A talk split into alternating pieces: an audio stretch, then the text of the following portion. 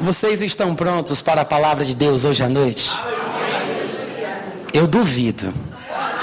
Sinceramente, de coração para coração, eu duvido. Às vezes nós chegamos na igreja com a empolgação de que Deus fale conosco, e tem até gente que grita, né? Fala, Deus. Mas quando Deus começa a falar de verdade, o pessoal se segura nos bancos e fica, cala, Deus. Nem sempre ele vai dizer aquilo que a gente gostaria de ouvir. Quantos aqui sabem disso? Nem sempre Deus vai dizer exatamente aquilo que a gente gostaria de ouvir. Nem todas as pregações que nós recebemos são confirmações das nossas ideias, né? Tem vezes que a palavra de Deus nos mostra um caminho diferente daquele pelo qual nós estamos traçando. E diferente das coisas que nós pensamos também. Mas graças a Deus pelos pensamentos do nosso Pai, pelos pensamentos do nosso Deus, que nós sabemos que podem ajudar a nossa vida em todos os sentidos, inclusive na, nas questões emocionais, nessas questões de matrimônio, nessas questões de namoro, de atração sexual, de relacionamento de homem com mulher. Quantos aqui sabem que isso também é uma coisa sobre a qual a Bíblia fala? Quantos solteiros nós temos aqui hoje à noite? Levanta a mão. Solteiro, viúvo, solteiro. É muita gente. Quem já casou? Amém. Graças a Deus. A palavra que eu vou ministrar hoje à noite serve para todo mundo, para todo tipo de gente. Você é gente, você foi bem-vindo. Você vai ser abençoado, porque alguns conceitos, quando são revistos à luz da palavra, trazem equilíbrio para o nosso dia a dia, para a nossa vida cristã, não só para a nossa própria vida, mas também para as pessoas com as quais nós convivemos. Amém, irmãos? De vez em quando as pessoas perguntam, eu tenho 37 anos de idade, eu sou da cidade de Fortaleza, meu nome é Natan, como já foi dito aqui, moro atualmente em Campina Grande, que é a segunda cidade da Paraíba.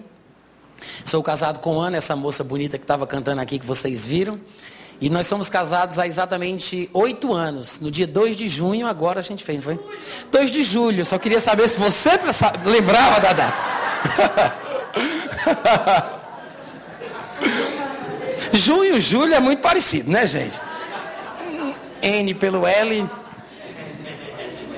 Mas somos casados há oito anos, né? E de vez em quando as pessoas comentam sobre o assunto de casamento e, e, é muito comum que os pregadores indiquem livros, deem boas pregações a respeito do assunto, façam conselhos sobre essa questão e eu também tenho livros para indicar. Eu já vi alguns colegas de trabalho, alguns ministros, amigos meus, aconselhando que as pessoas deveriam ler Casamento em Família. Outros já falaram sobre família cristã e assim por diante. Eu gosto de aconselhar o livro A Arte da Guerra. Claro que é uma brincadeira, mas leia, não custa nada. Muitas pessoas se iludem de que casar é a, é a solução para todos os problemas da vida cristã. Tem muita gente, e eu já passei por essa fase, de, de querer me casar, de querer encontrar alguém e me casar e ser feliz. E eu tinha uma, uma eu acredito que muitos dos irmãos devam ter esse mesmo sentimento, uma ideia equivocada sobre as coisas. Eu pensava que se eu me casasse com a pessoa certa, com a pessoa de Deus para mim, a minha vida seria um mar de rosas. Era como ficar deitado em berço esplêndido ao som do mar e à luz do céu profundo. Mas quantos casados podem confirmar de que estar casado é muito mais do que o pessoal pensa? De que estar casado tem sim problemas e dificuldades que só o matrimônio oferece? Quantos aqui sabem disso? Irmãos, ter problema no casamento, pasme você, é bíblico. Vocês podem dizer amém de vez em quando, pelo amor de Deus? Ter problema no casamento é bíblico. Eu, eu, vou tentar de novo, deve ter algum problema nesse microfone.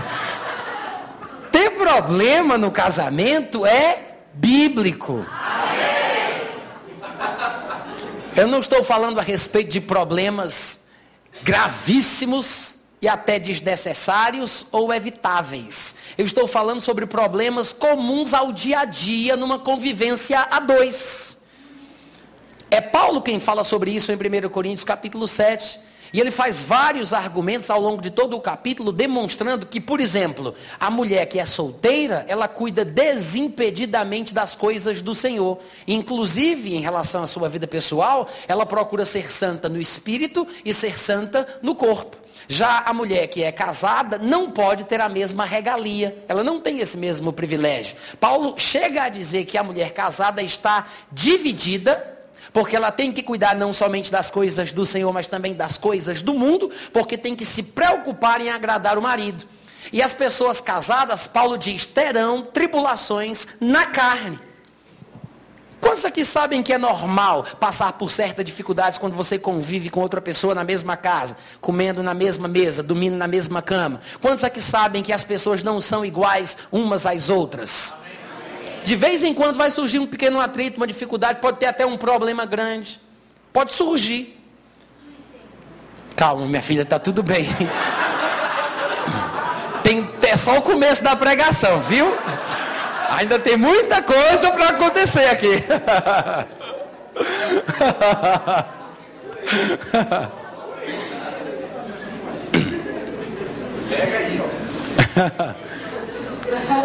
Irmãos, é bom a gente falar a verdade. Como ministros, nós temos a responsabilidade de sermos francos com as pessoas que nos ouvem. Tem muita gente que vem para a igreja e se afasta decepcionada por causa da vida cristã que tem vivido. Reclama de Deus, do pastor, de todo mundo. Sai frustrada por não ter recebido uma promessa que na verdade nem sequer foi feita. Olha isso aí. Então, se a gente for franco e sincero a respeito do assunto, as pessoas podem entrar no casamento conscientes do que a Bíblia realmente fala sobre ele.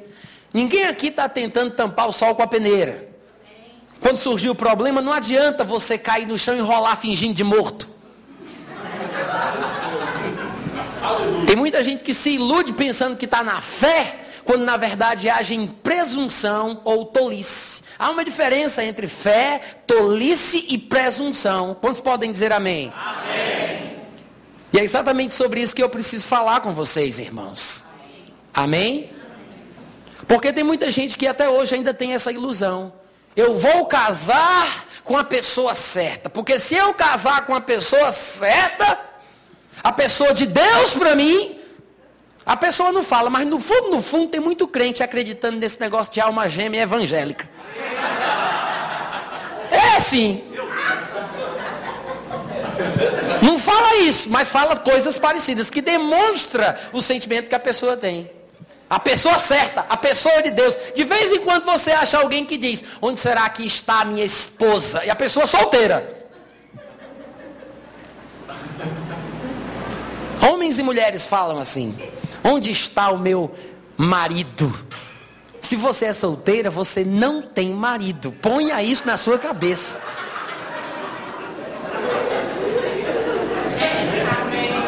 Onde está a mulher que me foi destinada, que está por aí perambulando, embora eu ainda não a conheça? Ah, mas eu não serei completo enquanto não encontrar a minha outra metade. É, e é Fábio Júnior agora, é as metades. Dá, Lara.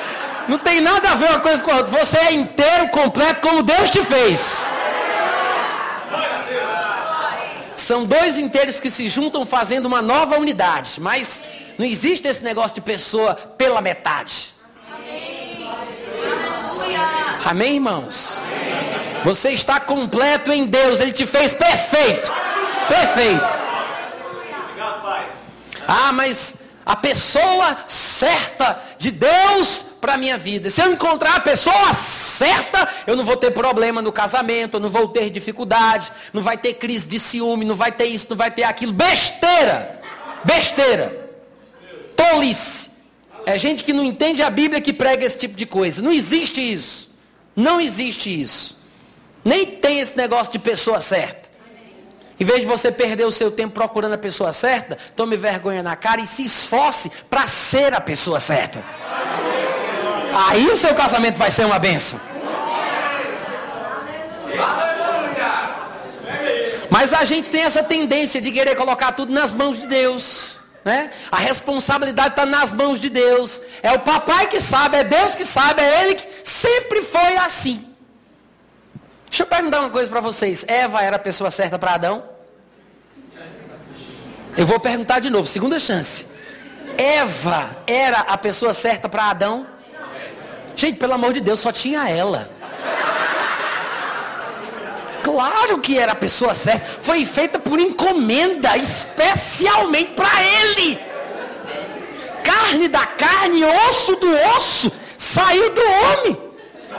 Não tem exemplo maior na Bíblia de pessoa certa do que Eva. É ou não é, pessoal? Não tem exemplo maior.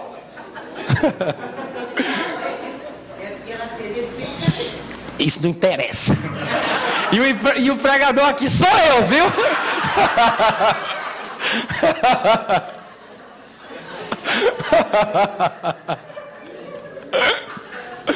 Eu gosto, na verdade, quando o pessoal participa, né? Isso torna a coisa. Não tanto.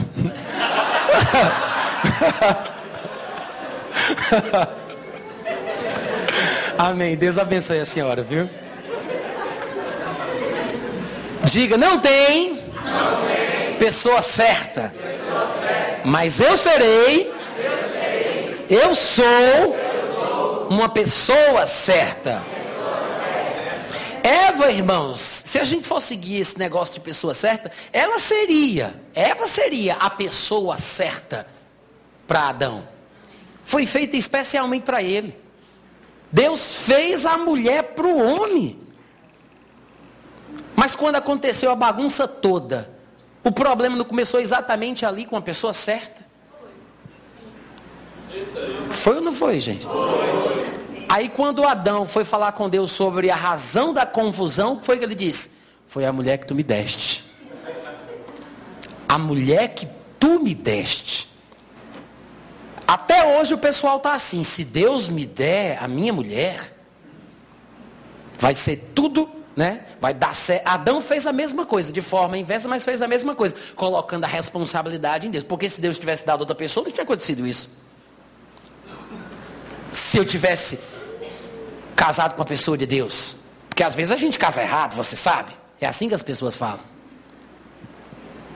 E tem muita gente que pensa que casar certo é casar com uma espécie de alma gêmea evangélica. A, a esposa que Deus tem para mim, que me foi destinada. Se não tiver morrido, é claro, ainda.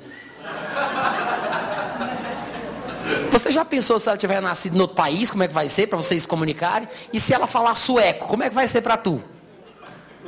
Não, mas Deus sabe o que faz. A minha esposa, ela é brasileira. É mesmo.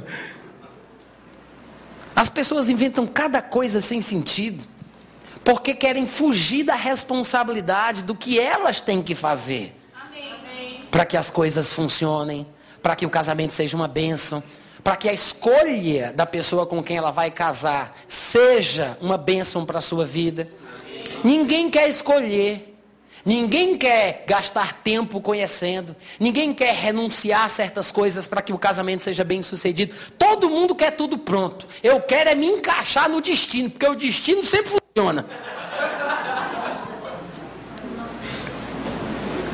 Ou a gente aceita o que a Bíblia ensina a respeito destas coisas, irmãos, ou vamos viver numa eterna ilusão. E o problema é que muitos pregadores, quando vão contar sobre suas experiências, às vezes confundem ainda mais o povo, porque falam de forma diferente do que a Bíblia diz, e o testemunho da pessoa se torna tão forte que a Bíblia fica obsoleta.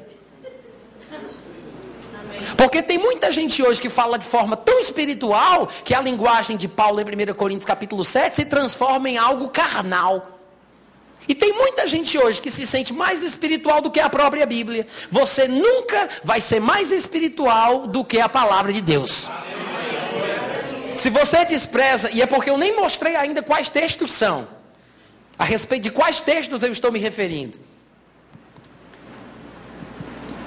Mas tem muita gente assim, que fala de uma forma tão profunda, tão espiritual, tão magnífica, tão espetacular, que a linguagem de Paulo, o palavreado de Paulo em 1 Coríntios capítulo 7, quando ele fala sobre escolha de alguém para o casamento, sobre a responsabilidade do casamento, sobre as coisas que estão envolvidas no matrimônio, As coisas que Paulo diz se transformam numa referência de carnalidade, porque ele trata as coisas de forma muito prática, de, de, forma muito direta, muito objetiva. E nós vemos pregadores da atualidade que são tão espirituais em seus exemplos, em suas histórias, em seus testemunhos sobre como souberam com quem deveriam se casar. Que o que Paulo diz é ridículo. É ridículo, é desprezível, é carnal. Mas está errada, e eu tenho certeza que não está errada no que a palavra de Deus diz. Porque nós não devemos interpretar a Bíblia à luz das nossas experiências. Um testemunho pode inspirar a fé, porque é para isso que o testemunho serve. Mas a fé não vem pelo testemunho, a fé vem pelo ouvir a palavra de Deus. Agora, os termos que eu uso ao dar o testemunho podem ajudar ou atrapalhar. Cabe ao ouvinte ser maduro o suficiente para interpretar aquilo que ele diz à luz do que a Bíblia já falou. Crente nobre não é aquele que engole tudo que ouve do seu pregador predileto. Crente nobre é aquele que ouve e confere nas escrituras para saber se as coisas são de fato assim. Amém, irmãos? Se você abrir comigo, por exemplo, em Gênesis capítulo 2.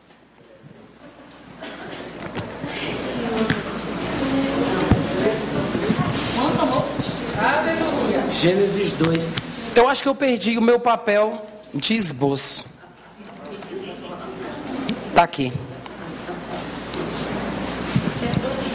Não, mas não ia ser tão necessária, só porque tem uma, algumas coisas que eu preciso falar. E se eu esquecer, vai ficar guardadinho aqui do meu lado. Gênesis capítulo 2. Todo mundo encontrou, né? Há muitas considerações que eu queria fazer é, de alguns versículos que estão aqui no capítulo 2. A partir daqui a gente vai passar para outras passagens, outros textos, mas eu queria que você observasse, por exemplo, que no versículo 21 a Bíblia diz que o Senhor Deus fez cair pesado sono sobre o homem e este adormeceu. Tomou uma de suas costelas e fechou o lugar com carne. E a costela que o Senhor Deus tomara ao homem, transformou-a numa mulher e lhe a trouxe. E disse o homem: Esta, afinal, é osso dos meus ossos, é carne e carne da minha carne. Chamar-se-á varoa, porquanto do varão foi tomada. Por isso deixa o homem pai e mãe e se une à sua mulher, tornando-se os dois uma só uma só o quê? Carne. A primeira coisa que eu quero dizer é que a união do homem com a mulher no casamento é uma coisa bíblica, é uma coisa divina, é algo de Deus. Mas nunca a união do casamento faz com que estas duas pessoas se tornem um só espírito. Amém, Amém irmãos? Amém. Somos ainda seres individuais. E só Jesus é o Senhor da consciência de cada um de nós, tanto do marido como da esposa. Em nenhum lugar da Bíblia está escrito que quando se casam, o homem e a mulher se tornam um só espírito. Ainda que encontremos pregadores por aí dizendo que sim. Amém. Mas o que a Bíblia fala é que os dois se tornam uma só carne. Uma só carne. carne. Mas eu ouvi há um tempo atrás um pregador falar, inclusive um amigo meu, que foi ministrar no Rio de Janeiro há muitos anos atrás, quando eu morava por lá e estava liderando a juventude da minha igreja, que era a Igreja Verbo da Vida, né? E ele era um, um, ele falava naturalmente espanhol, mas eu não entendia muito bem espanhol e não sabia se o pessoal ia entender também. Pedi para ele falar inglês e eu tive que interpretar aquilo que ele falava. Mas enquanto ele falava, ele disse coisas que eu não diria jamais. Eu sempre fui muito criterioso com respeito à doutrina. O problema é que ele falava inglês e eu tinha que dizer aquilo com a minha boca em português. E eu fiquei falando aquilo e me sentindo muito mal, porque ele usou esse texto de Gênesis capítulo 2, esse que eu acabei de ler para vocês, e ele foi na sua pregação dizendo o seguinte: Vocês perceberam que Deus fez o homem adormecer e ele tirou do homem uma costela, transformou numa mulher, e a Bíblia fala que a mulher passou a existir, se tornou a esposa de Adão, etc. e tal, mas não fala que Deus soprou nas suas narinas assim como ele fez com Adão. Aí ele mostrou que Deus soprou nas narinas de Adão e ele passou a ser alma vivente. E fez questão de citar que a Bíblia não diz que Deus soprou na, na narina Eva, nas narinas de Eva para que ela se tornasse uma pessoa também. Por quê? ele argumentava, porque o espírito de Eva estava dentro do espírito de Adão. Ninguém vai dizer misericórdia? Ele disse que o espírito de Eva estava dentro do espírito de Adão. E quando ele fez Eva, na verdade o espírito dela veio junto.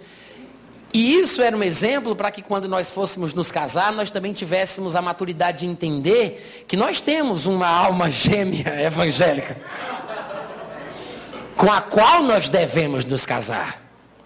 A pessoa de Deus, a pessoa certa. É por isso, irmãos, que eu falo dessa forma, porque isso é um absurdo. Isso não é bíblico. A Bíblia não, não ensina isso. Nós temos grandes exemplos, eu vou citar apenas dois: Jesus e Paulo, que não se casaram, e não somente não casaram, como incentivaram a não casar. E eu vou mostrar os textos para vocês. Quantos aqui têm coragem de ouvir esses textos hoje à noite? O problema é que às vezes a gente não examina o que a palavra de Deus diz. Nem sempre a gente quer ouvir o que ela diz, a gente quer ouvir o que a gente gostaria que fosse verdade. Mas você vai ler o que Paulo fala, você vê o que ele diz a respeito do casamento. Ele diz que é uma bênção, mas não casar é uma bênção maior ainda. E na vida dele, ele praticava isso. Jesus, em Mateus 19, incentiva os discípulos da mesma forma. E na vida dele, ele também não casou. E ainda tem gente que diz assim: ah, mas só pode falar sobre casamento as pessoas que têm a experiência. Então quer dizer que Paulo não poderia falar a respeito? Nem Jesus? E Deus, coitado, não sabe nem o que é isso? Será que é isso mesmo que nós pensamos? Nem você concorda com essa ideia de que quem não é casado não pode falar sobre casamento. Nem você concorda com isso.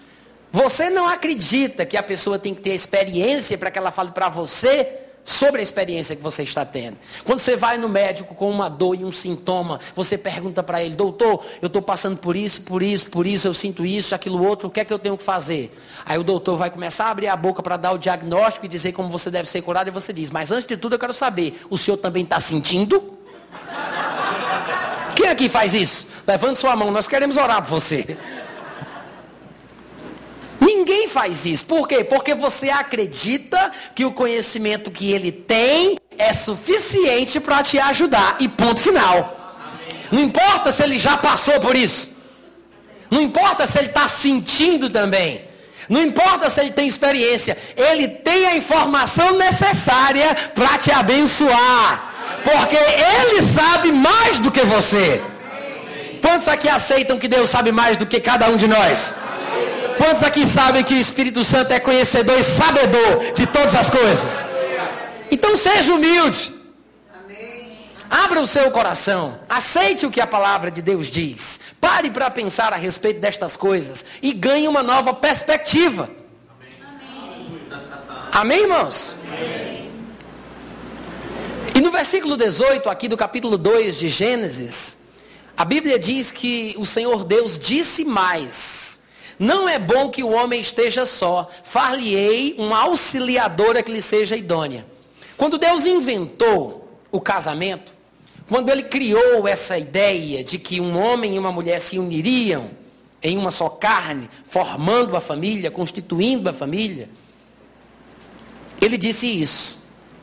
Serão os dois uma só carne, far-lhe-ei uma auxiliadora que lhe seja idônea. Deus disse: Eu vou fazer para ele uma auxiliadora idônea.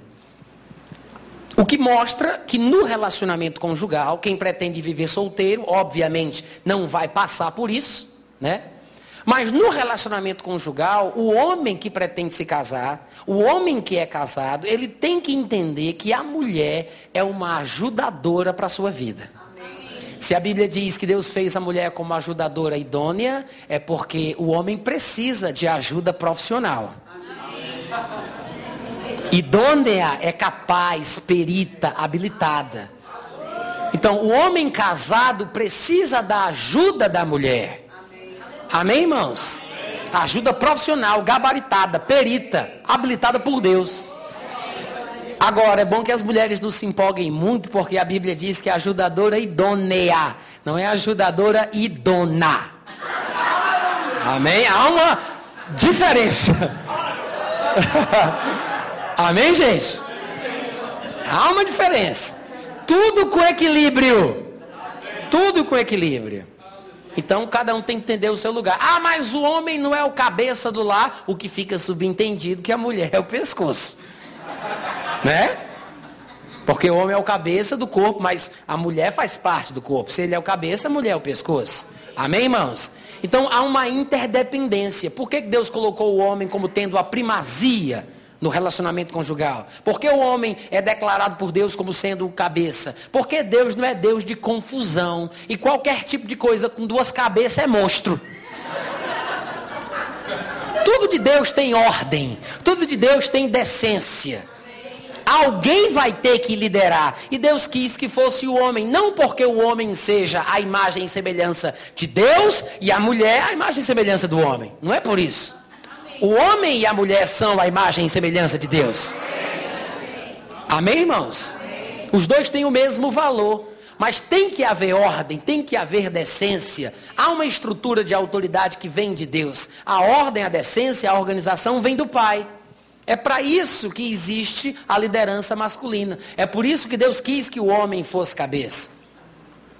Amém, gente? Amém. Eu não sei se eu falo. Não, agora não. Deixa para depois. Mas eu quero que você observe o seguinte: quando Deus disse, não é bom que o homem esteja só, far-lhe-ei uma auxiliadora que lhe seja idônea. Ele não estava falando que a partir de aqui, a partir daqui, desse dia para frente, todas as pessoas que se casassem seriam é, ajuntadas por Deus. Como se Deus fosse pegar um homem, pegar uma mulher e colocar os dois juntos. Né? Joaquim da Cruz Silva vai ser ajuntado por Deus com Maria Pereira é, Vasconcelos. Ou seja, o que Deus ajuntou, aí sim, não separe o homem. Deus juntou Raimundo com Francisca. Deus juntou João com Rosa. Deus, o que Deus juntou não pode o homem separar. Agora, se o ajuntamento não foi de Deus, minha filha, se separe e vai procurar o teu homem de verdade. É assim, gente? Não. Claro que não. Mas sabe, pode parecer engraçado para vocês. Mais uma vez eu estava pregando e uma pessoa chegou para mim exatamente com esse argumento. E ele dizia: Puxa, eu achei interessante o que você falou, mas você disse aí que o que Deus ajuntou, o homem não pode separar. Eu me casei com essa minha esposa há muitos anos atrás, quando eu nem crente era. Essa mulher é uma desgraça na minha vida. Só traz perturbação, só traz confusão. Nosso casamento é briga em cima de briga. Agora, quando eu casei com ela, ela não era crente. Agora eu sou crente e a mulher só vive me perturbando. Então, não foi Deus que ajuntou, já que não foi Deus que uniu, eu posso me separar, não posso? Inteligente. Pensamento inteligente. Mas quando a Bíblia diz o que Deus uniu, não separe o homem, ele não está falando sobre a união de A com B, de Maria com Raimundo. Está falando sobre a criação do casamento sobre a criação do homem e da mulher, do macho e da fêmea, sobre a oposição dos sexos, que é o elemento básico de atração dos seres humanos. Quando nosso corpo mortal for absorvido pela imortalidade, quando esse corpo corruptível for absorvido pela incorruptibilidade, o casamento não vai mais existir. O que nos atrai uns aos outros não vai mais existir. Nem vai ter casamento, nem vai ter noivado. A gente vai ser tipo assim como os anjos. O que faz existir o casamento é a diferença básica: macho, fêmea, homem, mulher. Foi isso que Deus criou. Amém.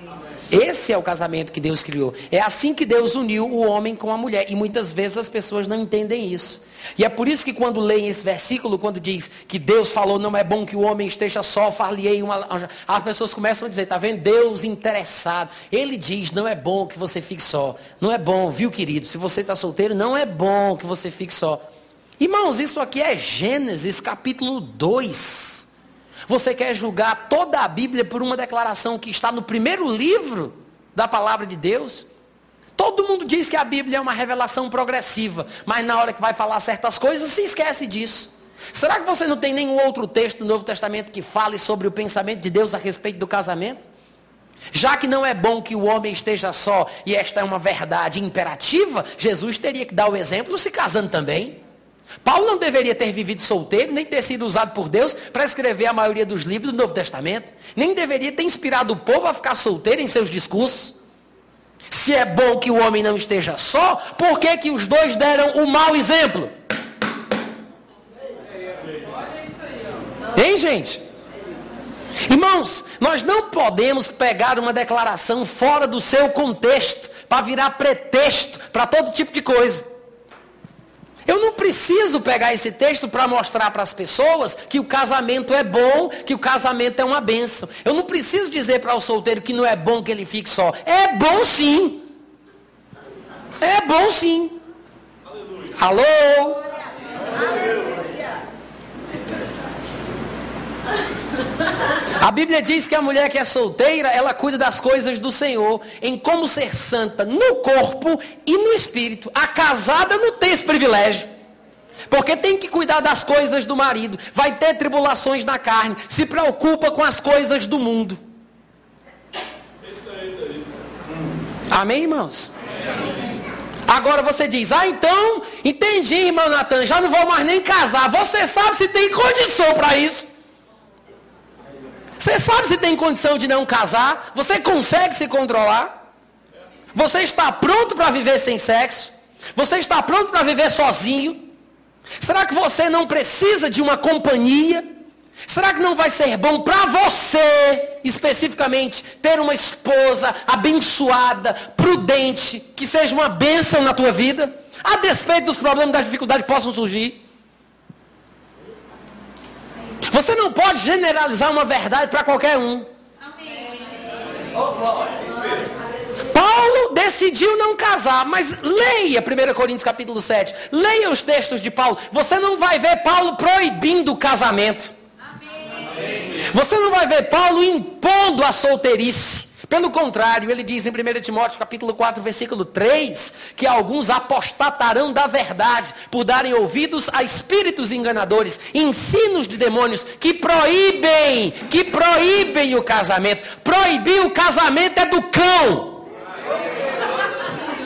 Obrigar o casamento também.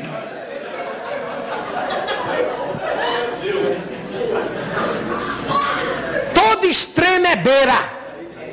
Entendeu aí o negócio? Todo extremo é beira. Beira do precipício. Todo extremo é beira. Nós temos que viver no equilíbrio. A palavra de Deus é um livro de equilíbrios. Veja os conselhos que ela nos dá: mansos como pombas, prudentes como serpentes, meninos na malícia, adultos no entendimento. É sempre assim, lie low. Sempre assim. É um livro de equilíbrios. Se é antibíblico e diabólico proibir o casamento, é antibíblico e diabólico exigir. Não é mandatório, não é uma necessidade imperativa. Não é obrigatório se casar. Amém. Deus te abençoe, minha filha, faça prosperar a tua vida. Amém, irmãos? Amém. Obviamente você deve perceber que eu não estou aqui querendo dizer para as pessoas que elas precisam ficar solteiras, porque eu mesmo sou casado. Muito bem casado, graças a Deus. Mas eu não posso deixar de falar a verdade para justificar a minha vida. Só porque eu casei, só porque tem um lado bom do casamento, que eu vou agora mentir. Eu vou desprezar o que a palavra de Deus fala. Não vou ser franco com os meus irmãos. Irmãos, nós temos que falar o que a palavra de Deus diz. Amém, Amém gente? Amém.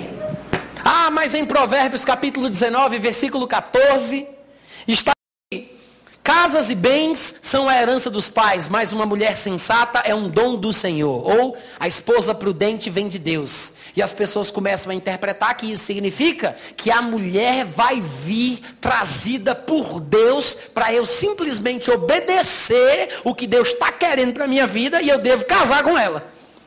Vem de Deus a mulher, Deus vai trazer a mulher. As pessoas não conseguem conciliar vontade divina como livre-arbítrio. Porque até hoje muita gente pensa que eu tenho o livre-arbítrio de querer o que Deus quer que eu queira.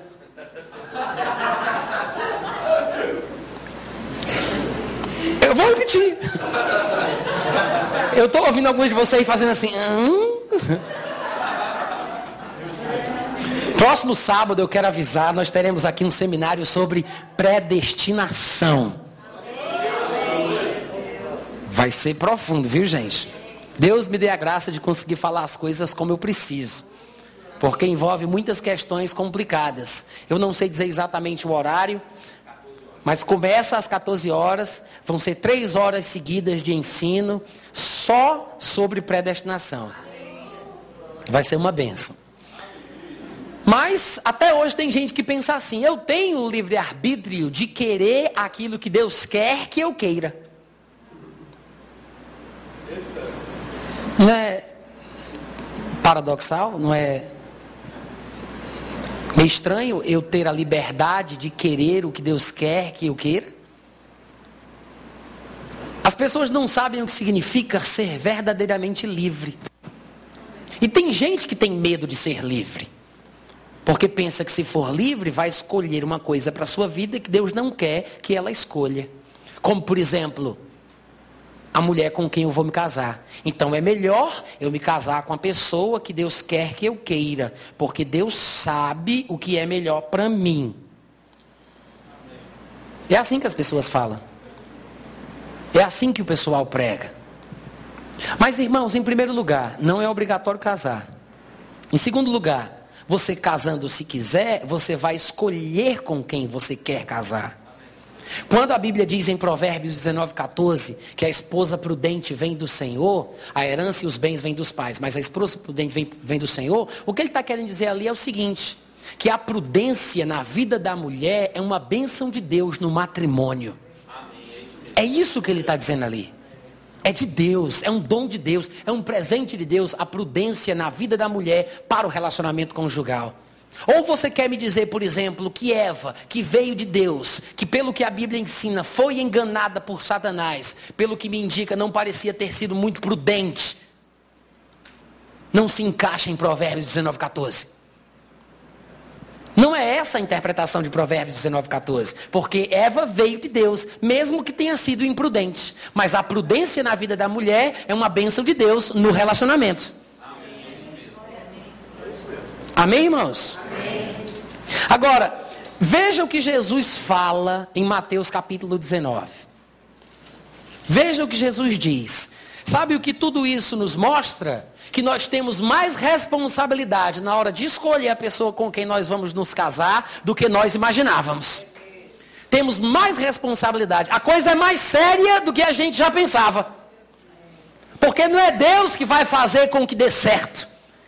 Não é a pessoa sendo de Deus que vai fazer com que o meu casamento seja uma benção. As pessoas querem casar com a pessoa de Deus, a pessoa certa que vem de Deus, a, a alma gêmea evangélica, porque não querem esforço, não querem se esforçar no relacionamento, não querem abrir mão de certas coisas, não querem renunciar, não querem sofrer no matrimônio, querem que tudo flua no automático de forma divina.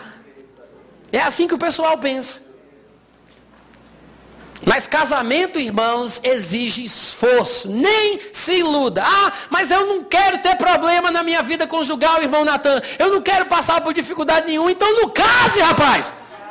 Não case. Agora, se você quer casar, já começa sabendo. Para que você não pule do barco quando vier tempestade. Mas você esteja consciente como um crente maduro, sabendo que isso faz parte da vida do cristão, é normal, você vai tratar com sabedoria. Não é não ter problema, é ter sabedoria para lidar com ele. Amém, Amém irmãos? Amém. Eu me lembro sempre da história de Pedro, quando andou sobre as águas. Pedro ele disse: Se és tu, Senhor, manda eu ir ter contigo por sobre as águas. Jesus disse: Vem. Não foi Jesus que fez ele andar por sobre as águas, mas como o crente tem essa capacidade fenomenal de entender tudo ao contrário, aí sai por aí todo mundo cantando: Deus vai me fazer andar por sobre as águas. Isso é que é fé. Não é Deus quem te faz andar por sobre as águas. Se você pelo menos está pensando na história de Pedro, não foi isso que aconteceu. Pedro decidiu andar sobre as águas. Pedro quis andar sobre as águas. Pedro andou sobre as águas. Só que Pedro reparou na força do vento. Pedro teve medo. Pedro começou a afundar. Pedro pediu socorro. Pedro foi repreendido. Se Deus fosse o responsável por Pedro andar por sobre as águas, por que, Jesus inventou de repreender ele? Seria injustiça da parte de Jesus repreender aquele que não tem responsabilidade alguma no milagre que está acontecendo. Alô? Pedro disse: Se és tu, manda eu ir. Jesus não fez. Espera, para isso eu preciso me concentrar alguns minutos. Ele não fez isso. O que foi que Jesus fez? Ele disse: Quer vir? Vem. Vem. Jesus disse: Vem. Agora, Pedro poderia ter feito como muitos de nós fazemos. Quando, por exemplo, na fila para o batismo do Espírito Santo, a pessoa quer receber o Espírito Santo, quer ser cheia do Espírito Santo, e ela não fala, não abre a boca, não diz coisa alguma. E o ajudante está lá, fala assim este Espírito, fala, abre a tua boca e a encherei. Deus disse, fala. A pessoa não vem nada, isso não está não tá saindo. Não é o Espírito Santo que vai falar, é você que fala. Se eu orar em outra língua, o meu espírito ora de fato. Não é o Espírito Santo que fala em línguas através de mim. Eu é quem falo. Tem muita gente que até hoje não aprendeu esse princípio. Da mesma forma, Pedro. Ele disse: manda eu ir. Alguns de nós teríamos feito assim. Hã? Hã? Aí Jesus, vem. Manda eu ir. Aí Jesus, vem. Hã? Manda eu ir. Vem! E a pessoa, hã?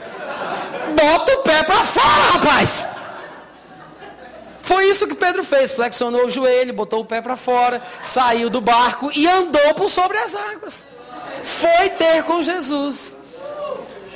Surgiu a tempestade, ele ficou com medo, apavorou-se e começou a afundar. De quem foi a culpa? De Pedro. Ah, mas Pedro só conseguiu andar por sobre as águas porque Jesus mandou ele ir. É verdade, vamos dizer que sim. Mas você lembra que foi Pedro que mandou ele mandar?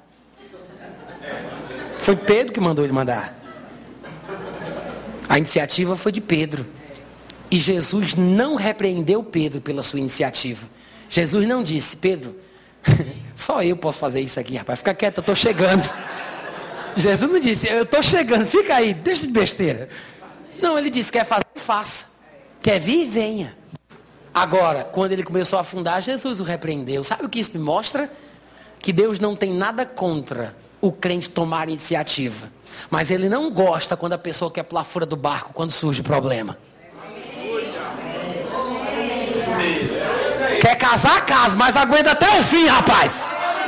Fica firme. Resolve o problema e vai em frente. Agora, nós não queremos assumir a responsabilidade, é sempre na mão de Deus. Deus vai me fazer andar sobre as águas. Está tudo na mão de Deus. A mulher de Deus, é tudo Deus. Mas eu gosto de Mateus 19 porque Jesus nos dá uma perspectiva interessante a respeito dos textos que nós lemos lá em Gênesis capítulo 2. No versículo 3, a Bíblia diz que vieram a ele alguns fariseus e o experimentavam. Mateus 19, versículo 3. Vieram a ele alguns fariseus e o experimentavam, perguntando: E aí? É lícito, é permitido por lei ao marido repudiar a sua mulher por qualquer motivo? Então Jesus respondeu: Vocês não conhecem a Bíblia, não? Vocês não leram Vocês não têm lido que o Criador, desde o princípio, lá em Gênesis capítulo 1, versículo 27, lá em Gênesis capítulo 5, versículo 2, lá em Gênesis capítulo 2, versículo 18, lá em Gênesis capítulo 2, os versículos que nós lemos aqui, 21, 22, 23, 24. Vocês não leram o que está escrito? Que desde o princípio, esse é o argumento de Jesus. Eu quero que você preste atenção. Quantos aqui consideram as coisas que Jesus Cristo fala? Amém.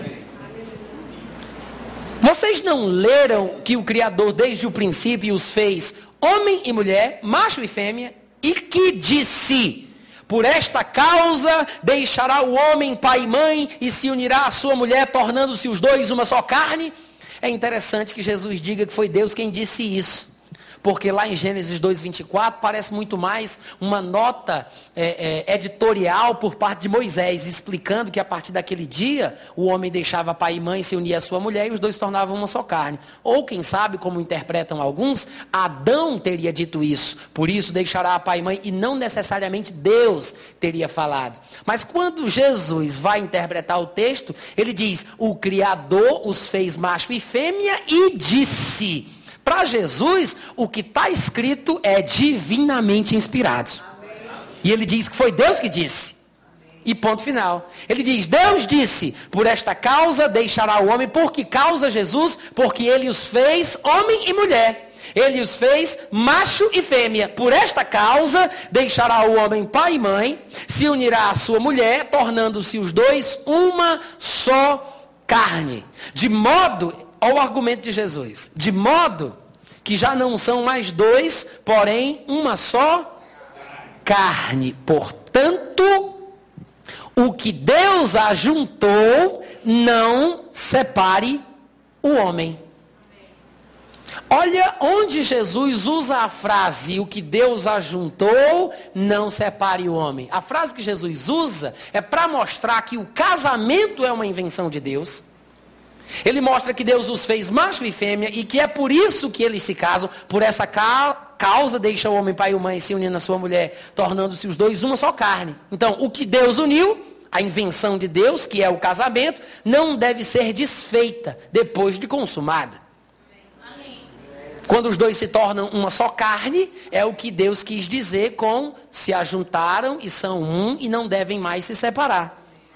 Agora, o que é interessante é que essa expressão que Deus ajuntou não é juntar um com o outro, fulano com cicrano. Porque além do texto que nós vimos aqui, a forma que Jesus cita essa expressão, o próprio Paulo, em 1 Coríntios, no capítulo 6, versículo 16, ele usa de uma forma completamente inusitada para algumas pessoas. Porque lá está escrito, e eu quero ler isso para vocês. Não sabeis que o homem que se une à prostituta forma um só corpo com ela?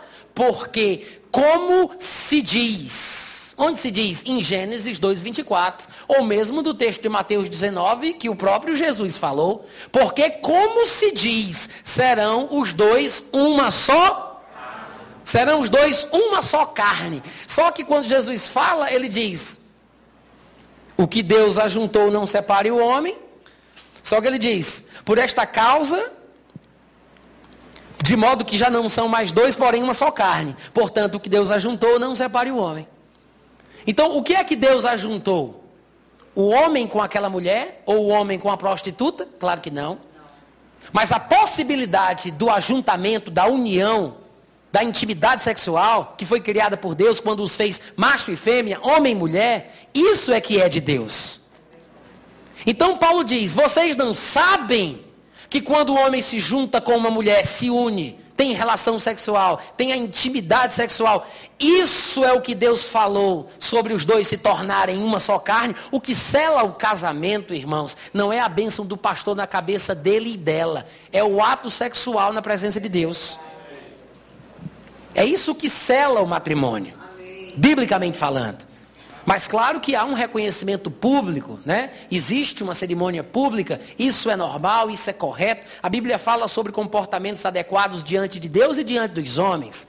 Nada contra, mas nós temos que entender que Paulo ele diz: quando o homem se une com uma prostituta, acontece com ele o que a Bíblia falava sobre se tornar uma só carne com ela.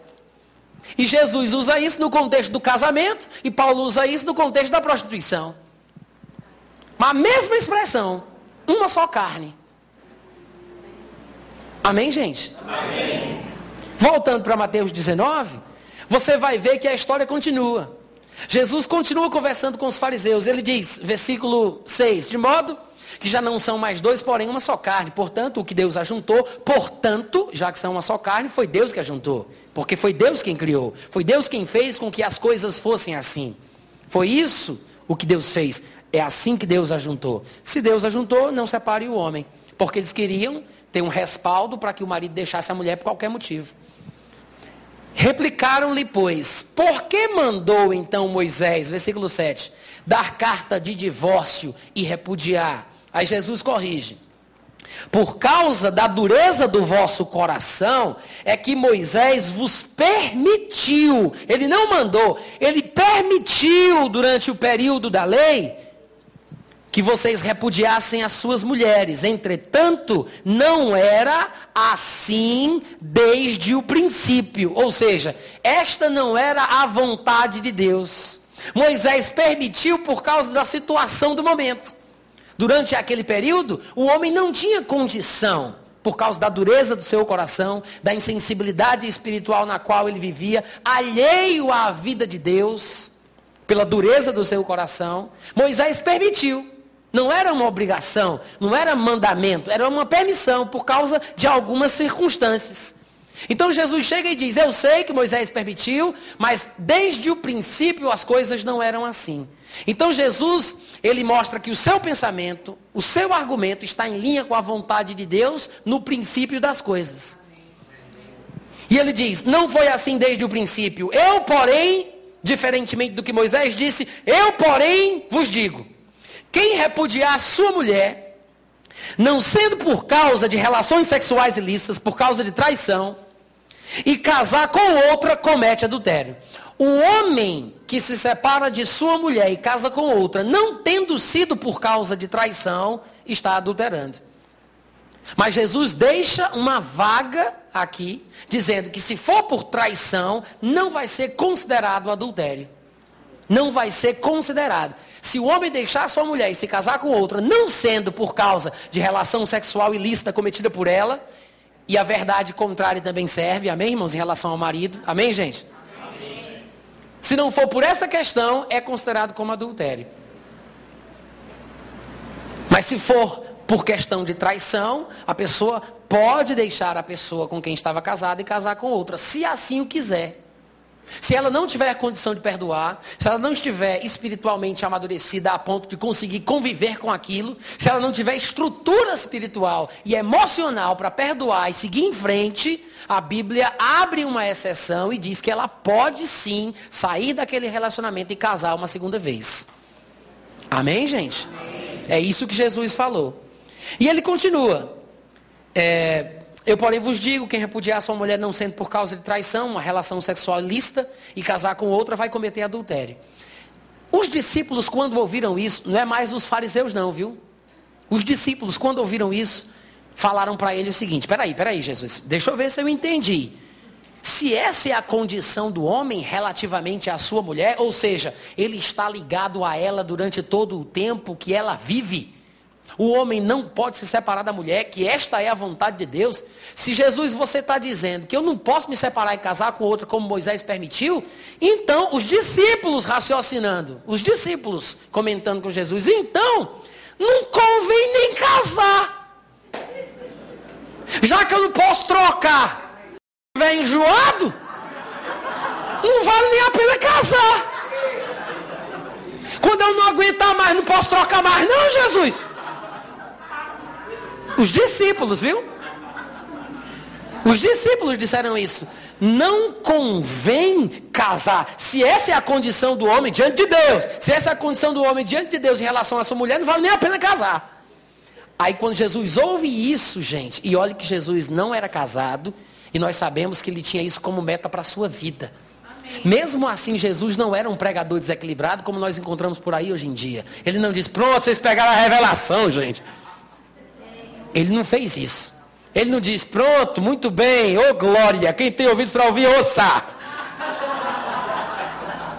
fez isso, ele ficou preocupado, porque ele sabia, ele sabia que nem todo mundo tem condição de viver assim. Na hora que ele percebeu que os discípulos tinham entendido correto, porque foi isso mesmo que Jesus quis dizer, que o homem não poderia se separar, teria que ficar com a sua mulher até o final da vida, de um dos dois. Porque se o homem é viúvo, ele pode casar novamente, amém, igreja? Amém. E vice-versa. Quando Jesus percebeu que os discípulos estavam indo por esse caminho, por essa linha de pensamento, preocupado, ele disse: quando eles disseram, não convém casar, Jesus, porém, lhes disse: calma, porque nem todos são aptos para receber este conceito, mas apenas aqueles a quem é dado. Porque há três classes de gente: há eunucos de nascença, há outros a quem os homens fizeram tais, e há outros que a si mesmos se fizeram eunucos. Por causa do reino dos céus, que era o caso dele mesmo e o caso de Paulo. Então Jesus disse: peraí, gente, calma, não se precipitem, porque não é todo mundo que tem condição de viver assim, não. Nem todo mundo tem estrutura na sua vida espiritual para viver assim. Porque há homens que nascem eunucos, há homens a quem os outros homens fizeram assim, mas há aqueles que a si mesmos se fazem eunucos depois de adultos, depois de maduros, por causa de uma escolha, por uma questão de ordem de prioridade, por causa do reino de Deus, para se consagrar mais desimpedidamente. Aí Jesus conclui dizendo, então, já que eu equilibrei vocês a respeito do assunto, quero fechar dizendo o seguinte: quem é apto para o admitir, que admita. Nem todos são aptos para admitir, aceitar receber este conceito. E Jesus fala: quem for apto para admitir, admita. Quem tiver condição, quem quiser, Jesus não impôs. Ele não disse, eu não sei, Deus é que sabe, eu não sei qual é o seu destino. Ele disse, não, ó, a questão é assim, assim e assim. Quem for apto para admitir, que admita. Quem quiser viver assim, que viva. Quem quiser escolher isso para a sua vida, que escolha. Paulo escolheu e não foi repreendido. Pelo contrário, foi usado por Deus para escrever a maioria dos livros do Novo Testamento. Não é correto proibir o casamento, não é correto obrigar que o povo se case. Nós precisamos ter equilíbrio. Amém, Amém irmãos? Amém. Casar é bom? Amém. É. Ficar solteiro é melhor.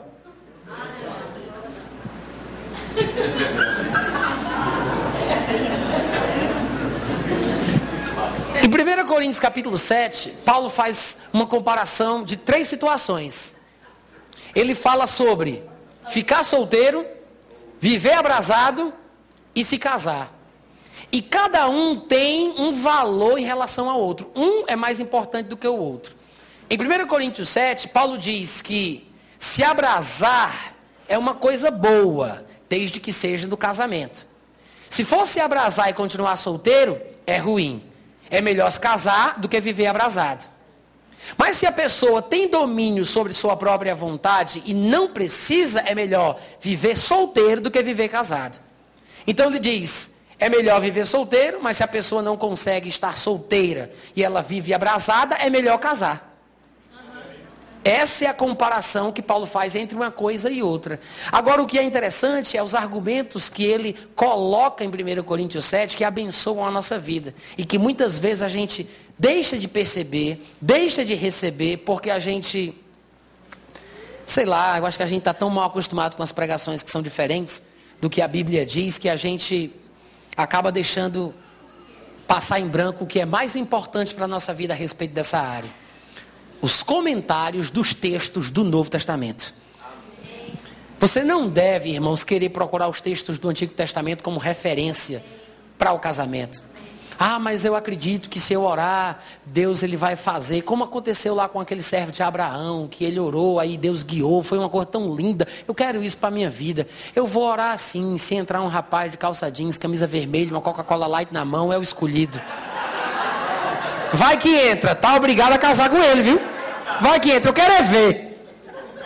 Aí você olha no se agrada e diz, mas eu não senti paz, ó. Sempre tem uma desculpinha, né? É por isso que eu aconselho aos varões que quando estiverem interessados em algumas em alguma moça que quiser conhecer e chegar junto, e você conversa, mostra o seu interesse, e ela dizer, se ela disser assim, é, vamos orar, sai fora. Se ela disser, vamos orar, é porque ela não foi com a tua cara.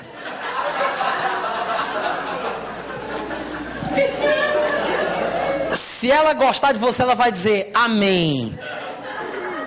Vamos orar. Mas eu vou orar, vou buscar revelação, vamos saber se é de Deus.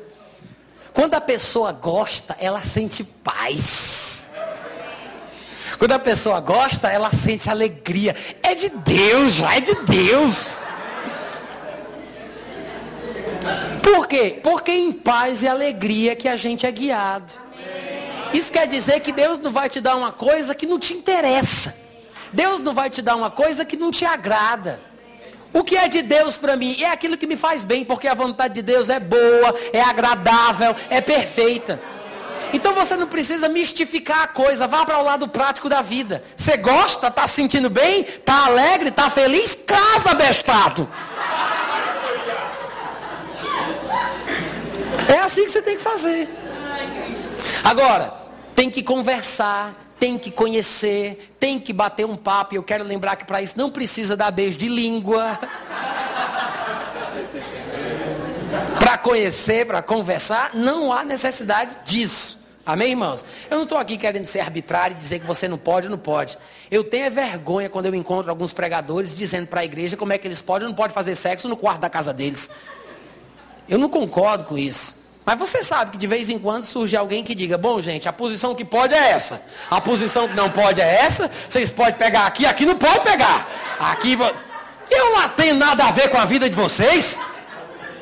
Vai cuidar da tua vida lá no teu quarto, vai, vai ser santo lá na tua casa. Não tem nada a ver o pastor se meter na vida pessoal e íntima do casal, gente. Os irmãos entendem o que eu estou falando? Mas de vez em quando surge alguém que tenta controlar até isso. É ou não é? É. Então não é isso que eu estou querendo dizer quando eu falo a respeito do beijar na boca, né? Mas o que acontece é que a pessoa tem que conhecer para tomar uma decisão madura e equilibrada. Porque quem vai decidir é você, e você é quem sabe se quer ou não. Saiba de uma coisa, não vai ter uma pessoa perfeita que se encaixe perfeitamente na sua vida. Sempre vai ter uma coisa ou outra que não te agrada. Sempre.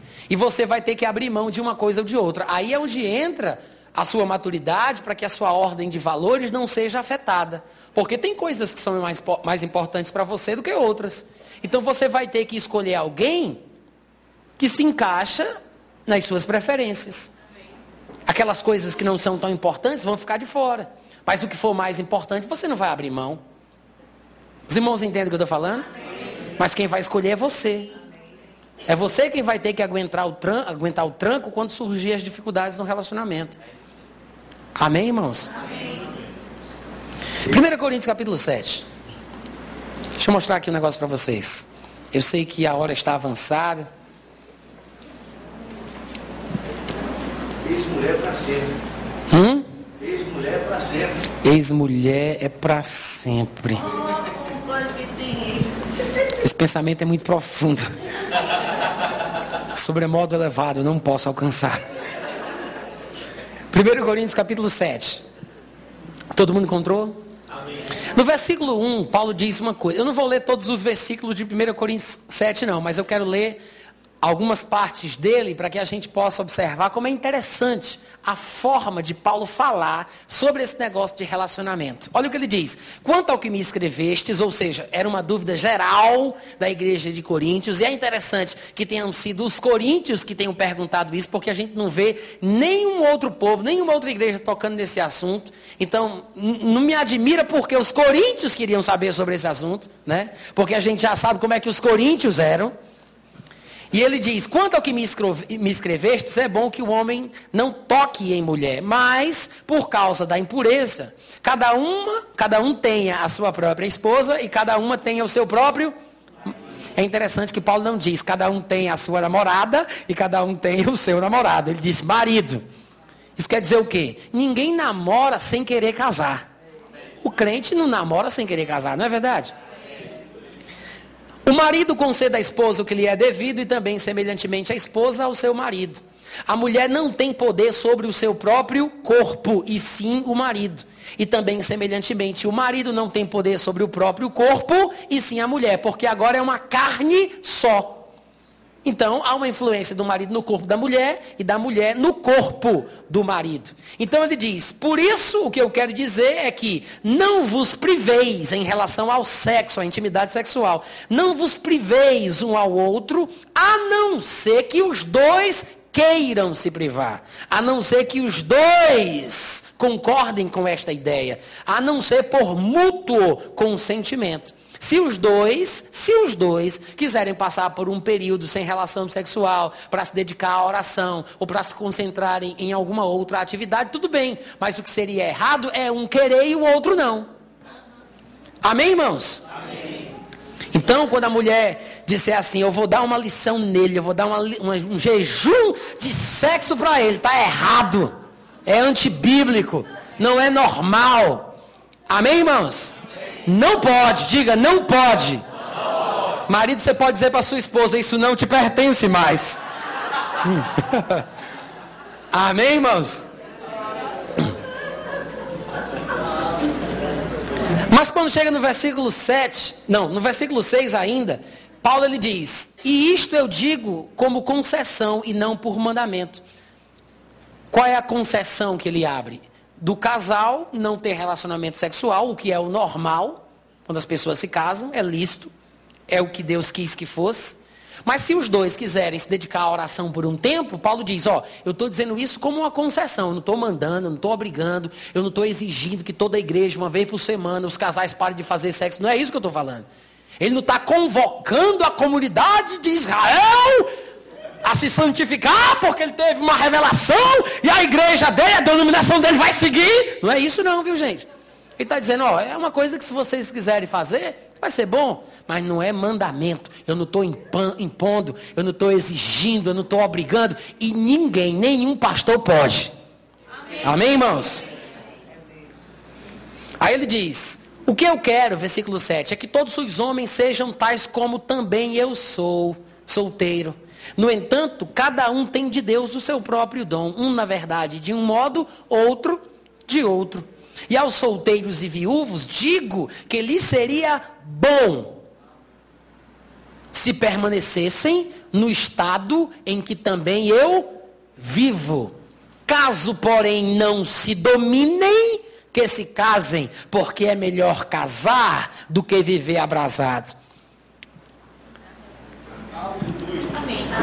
Sabe que para muita gente essa forma de Paulo falar parece ser muito carnal para se pregar dentro da igreja desse jeito? Tem gente que tem medo de falar assim, de ser muito prático a respeito das coisas da vida, principalmente numa área tão séria como o matrimônio. É por isso que você tem que ter muito cuidado. Será que é de Deus? Deus quer? Você já perguntou o que o pai acha? Será que essa é a pessoa de Deus para sua vida? Paulo não fala assim. Paulo diz: oh, é muito melhor não casar. É muito mais interessante. Eu sei que cada um tem a sua própria realidade. Né? Cada um tem o seu próprio relacionamento com Deus. Eu queria que vocês fossem assim. Mas se vocês não se dominam, pode casar, não é pecado não. É bom estar só. Ele diz: é bom estar só. Só que é melhor casar do que viver abrasado. E tem muita gente hoje que desprezaria o que Paulo diz e consideraria Paulo como carnal. E para ser bem sincero com você, eu já vi pessoas pregando. Eu estava no culto quando eu vi a pessoa pregando e ela dizendo que Paulo não tinha condição de falar sobre casamento, porque ele não era casado. Ele não tinha experiência para isso. Ele não tinha know-how. Ele não sabia como mostrar, ele não sabia falar, ele não tinha vivido isso. Algumas pessoas dizem que Paulo tinha sido casado antes, porque ele fazia parte do sinédrio, e dizem que só fazia parte do sinédrio se o homem fosse casado. Então, provavelmente, ele era desquitado ou viúvo. Mas isso não vem nem ao caso. O fato de Paulo não ser casado no momento que ele escreve 1 Coríntios capítulo 7, não o desqualifica como instrutor de Deus para a nossa vida. Porque se fosse assim, nós não iríamos considerar o que Jesus Cristo poderia dizer sobre o assunto, muito menos Deus. Mas as pessoas citaram, citam isso, e, e, a pessoa que eu estou falando, que eu ouvi pregando, diz que Paulo não deveria ser ouvido, ou que ele dizia, a praticidade de Paulo, a objetividade de Paulo não deveria ser seguida porque era muito perigosa, porque afinal de contas ele nem tinha experiência sobre o assunto. Se baseavam no versículo 12 de 1 Coríntios 7. Veja o que Paulo disse. Aos mais digo eu, não o Senhor. Se algum irmão tem mulher incrédula e ela consente em morar com ele, não a abandone. Paulo sempre dizia: digo eu, não o Senhor, eu dou a minha opinião. E a pessoa lá que estava pregando dizia: se Paulo disse que era ele que estava falando e não o Senhor Jesus, irmãos, então a gente pode fazer uma coisa diferente do que Paulo disse. Porque foi Paulo que falou, não foi Jesus, foi Paulo. As pessoas nem sabem o que estão dizendo quando falam isso. As pessoas estão interpretando erroneamente o versículo 12 de 1 Coríntios capítulo 7. Por que Paulo disse isso? Qual a razão de Paulo dizer, digo eu e não o Senhor? Porque tudo o que Paulo dizia, tudo o que Paulo ensinava, tinha sido dado por, pelo próprio Senhor Jesus Cristo. Amém. Tudo o que ele falava era o que Jesus tinha dito para ele. Lembra o que ele falou em Gálatas capítulo 1, versículo 11 e 12? Ele disse: Faço-vos, porém, saber, irmãos, que o evangelho por mim anunciado não é segundo o homem, porque não o recebi, nem o aprendi de homem algum, mas mediante revelação de Jesus Cristo. Ele declarou em 1 Coríntios capítulo 11, versículo 23, porque eu recebi do Senhor o que também vos entreguei, que na noite que ele foi traído, ele pegou o pão, ele levantou, ele deu graça, ele partiu. Como é que ele sabe disso? Ele nem estava lá? Pedro que contou? João que contou? Não, ele disse, eu recebi do Senhor, ele foi quem me disse. Jesus contou para ele, gente. Em Atos capítulo 26, se não me engano, versículo 15 ou 16, a Bíblia diz que Jesus apareceu para ele e disse: Paulo, eu te apareci para te constituir como ministro e testemunha, tanto das coisas em que me viste, como daquelas pelas quais te aparecerei ainda. Jesus disse: Eu te apareci para te constituir ministro das coisas em razão das quais eu vou te aparecer. Jesus aparecia para Paulo, Jesus contava para Paulo o que Paulo tinha que repetir depois. Em Atos 22, ele mesmo fala isso, Ananias falando com ele, ele disse: Paulo, irmão, o Deus de nossos pais, te escolheu para conheceres a sua vontade, veres o justo, ouvires uma voz da sua própria boca, porque terás de ser sua testemunha das coisas que tens visto e ouvido. Olha só, que coisa, olha o chamado de Paulo, olha que coisa linda. Ele diz: Você foi escolhido por Deus, ser a vontade de Deus, para ver Jesus. Você foi chamado para ver Jesus e para ouvir uma voz da própria boca dele. Então não vem dizer para mim que o que Paulo dizia era desnecessário, era desprezível, era irrelevante. Não vem dizer isso para mim, porque tudo o que Paulo falava era por revelação de Jesus. Se Jesus não tivesse revelado, a opinião de Paulo para mim seria considerada.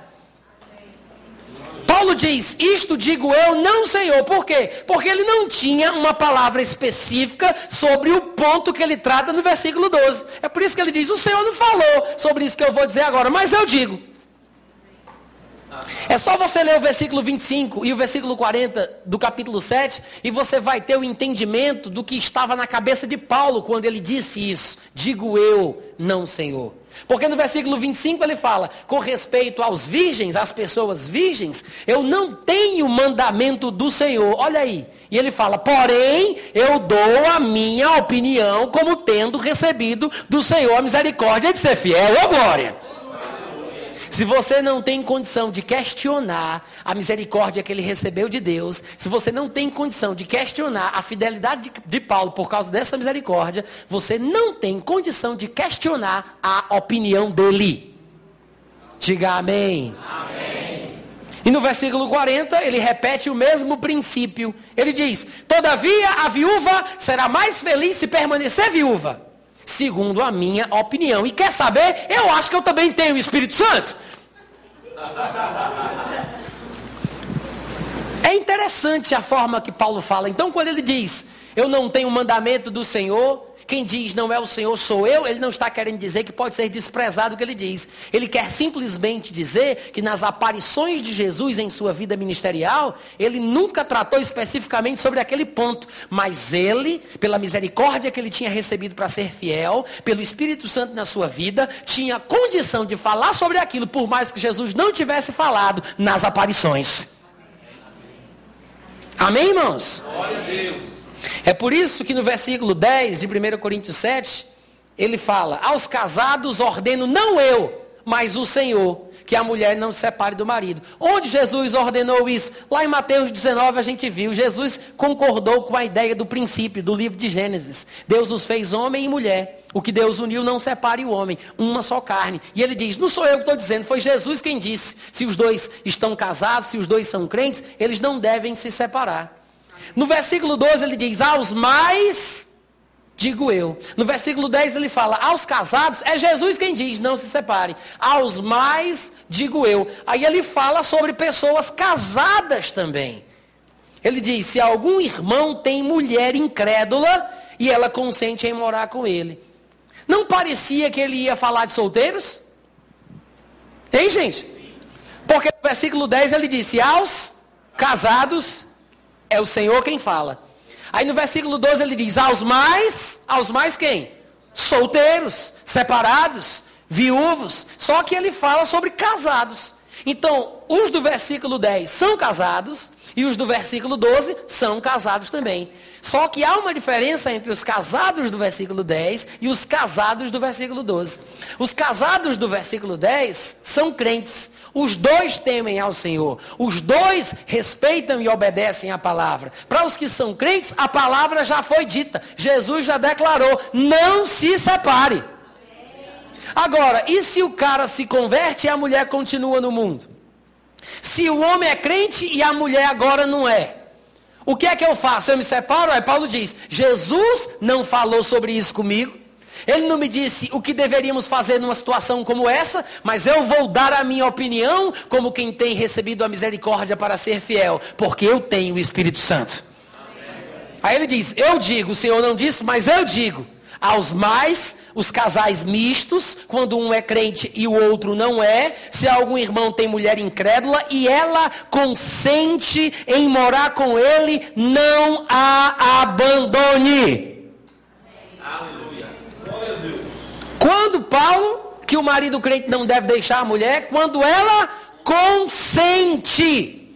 A mulher, mesmo sendo do mundo, ainda tem livre-arbítrio, gente. As pessoas continuam com o seu livre-arbítrio. A mulher que não é crente pode não querer continuar casada com ele. Pode não aceitar e achar isso um absurdo. Vai entender. Tem gente que de repente não suporta estar casada com um evangélico. Vocês entendem o que eu estou falando? E Paulo diz: se ela consente, não a deixe. Não é interessante que Paulo não fale como alguns de hoje em dia? Se você é casado com uma mulher que não é crente, querido, não tem problema não. Crê no seu Jesus, serás salvo tu e tua casa. Toda a tua família vai ser resgatada. Ela há de se converter porque está debaixo da promessa. Não foi isso que Paulo disse. Alô? Alô? Não foi isso que Paulo disse.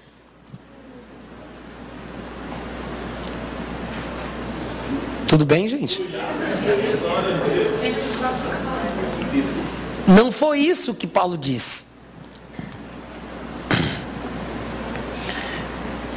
Ele falou que se a mulher incrédula consente, a vontade da pessoa está em jogo. E ele continua, no versículo 13 ele diz: E a mulher que tem marido incrédulo e ele consente em viver com ela, não deixe o marido, porque o marido incrédulo é santificado no convívio da esposa.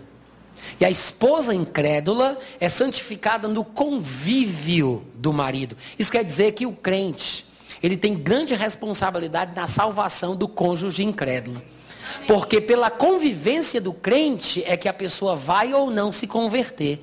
Se a pessoa der um bom testemunho na convivência, ele vai ser santificado. Mas se o procedimento da mulher não é exemplar, ele vai se afastar da igreja. Lá em 1 Pedro, no capítulo 3, Pedro diz a mesma coisa, que a mulher que é casada com um marido que ainda não obedece à palavra, pode ganhá-lo sem palavra alguma por meio do seu procedimento no Senhor. E o marido, ao observar, não é ao ouvir, é ao observar a vida casta, santa da mulher, ele vai ser tocado por Deus. Então, se a mulher quer salvar o marido, se o marido quer salvar a mulher, não vá para a corrente de oração, não. Não peça a oração do homem de Deus. Porque tem gente que pensa que se passar pelo corredor polonês dos 318 apóstolo,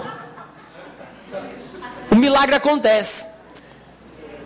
Ah, mas Deus não prometeu que o meu marido vai ser salvo se você prometer fazer tudo certinho? Se você prometer que não vai estragar tudo? Você promete? Não é uma questão se Deus promete, é você que tem que fazer alguma coisa. Mas o pessoal quer sempre que Deus garanta o sucesso. Mas a Bíblia mostra que é o meu comportamento, o meu procedimento, a minha convivência que santifica. Amém, Amém irmãos? E se o marido quiser se separar, irmão Natão, o que é que acontece? Ah, meu Deus, o que vai ser da minha vida? Você não precisa dele para ser feliz. Se ele quer se apartar, que se aparte. Quem disse isso? Paulo, o Espírito Santo, a palavra de Deus. Veja o que está escrito. Versículo 15. Mas se o descrente quiser, se ele consente em ficar, amém. Ele tem boa vontade, é do interesse dele. Glória a Deus, vai ser abençoado. É muito fácil ganhar uma pessoa que quer ficar perto de um crente. Amém. É por isso que a mulher pode fazer a coisa acontecer. Porque ele está aberto, ele consente, ele quer. É fácil ganhar uma pessoa assim. Agora, se o descrente quiser se apartar, que se aparte, porque em tais casos não tem fé que mude a vontade humana. Não tem fé que manipule, que controle a vontade do ser humano. E nós precisamos entender isso, irmãos. Porque tem muita gente que tem uma experiência de sucesso em sua vida, porque teve um problema, o marido traía, aí a pessoa perseverou, ela ficou firme, ela deu um bom testemunho, viveu, e o rapaz foi tocado, e o marido se converteu, aí ela fica querendo que todo mundo agora viva do mesmo jeito. Quer que todo mundo faça a mesma coisa, mas nem todo mundo está com o mesmo nível de espiritualidade que ela.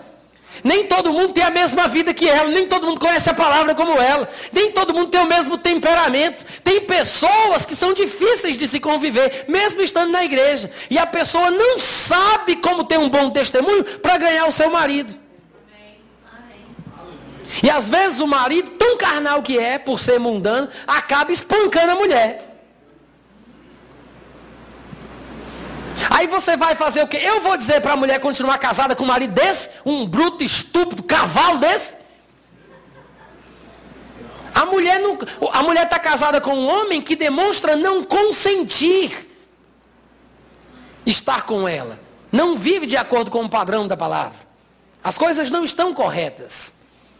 Eu sei que já passou um pouco da hora, mas eu preciso terminar. Amém. Glória a Deus. Tá bom, amor? O problema é que muitas vezes as pessoas tentam impor sobre as pessoas aquilo que elas vivem. Isso é tão sério, gente. E a Bíblia mostra que as coisas não funcionam assim. Há casos e casos. É por isso que Paulo diz: em tais casos, o caso que ele está citando aqui, em tais casos, o crente não fica sujeito, não fica sujeito à servidão dos laços matrimoniais. Nem o irmão, nem a irmã, nem o homem, nem a mulher. Por quê? Porque Deus chamou foi a gente para a paz. É isso que ele diz, Deus nos chamou para a paz. Agora, se o crente tiver um bom testemunho, Se a pessoa crente, a mulher crente, der um bom testemunho pela sua vida, ela vai tocar o coração do marido. O problema é que muitas vezes nós estragamos a coisa. Eu nunca vi um ditado popular mais correto do que esse. Quando um não quer, dois não briga. É assim mesmo, sem a concordância para não perder o romantismo. Quando um não quer, vamos repetir isso, por favor, gente. Diga comigo, como é que é? Quando um não quer, dois não briga. Nunca vi coisa mais certa do que essa. Alguém poderia dizer, mas irmão Natan, você não conhece meu marido. Não preciso conhecer. O marido é seu. Você é quem vai ter que conviver com ele. Mas esse ditado continua sendo verdadeiro para a sua vida também. Quando um não quer, dois não brigam. Às vezes é porque a mulher provoca. Sabia? Às vezes. Não estou falando de você, querido. Está tudo bem, relaxa. Mas às vezes o problema é porque a mulher provoca. Se a mulher soubesse agir com sabedoria, ela ganharia o marido. Ah, mas aquele homem é um bruto, é mais grosso do que papel de enrolar prego. Quer me bater, quer me espancar. O que, é que você vai fazer quando ele quiser bater em você? Corra, minha filha. Corra. Chama a polícia. Ligue para o pastor da sua igreja. Faça alguma coisa. É isso que você tem que fazer. Quando um não quer, dois não briga. Porque se um não quiser, nunca vai ter discussão. Nunca vai ter briga. Pode ter espancamento, assassinato, mas briga não tem. Briga não tem. Se um só for espiritual, não vai ter a briga que sempre acontece. Um só, um só. É verdade, gente. Então nós temos que fazer a nossa parte. Agora eu quero que você observe em 1 Coríntios 7 que Paulo vai repetindo cada vez mais ao longo de todos os versículos até o final sobre a vontade da pessoa, tanto na tanto em relação aos que já estão casados, como em relação aos que são solteiros. No penúltimo versículo, ele falando para a pessoa que está solteira, ele diz: no versículo 39, a mulher está ligada enquanto vive o marido. Contudo, se faleceu o marido, a viúva, que agora está solteira, fica livre para casar com quem quiser. Contanto que seja no Senhor, ou seja, tem que ser crente. Não vai se colocar sob um jugo desigual. Porque que comunhão há entre a luz e as trevas? Entre Cristo e o maligno? Entre o templo de Deus e o santuário dos ídolos, né? Então é isso que ele diz, contanto que seja no Senhor. Mas observa que ele fala: fica livre para casar com quem quiser. Aleluia! O conhecimento da palavra liberta. Fica livre para casar com quem quiser. Se a viúva pode casar com quem quiser, por que, que a bichinha que nunca casou não pode?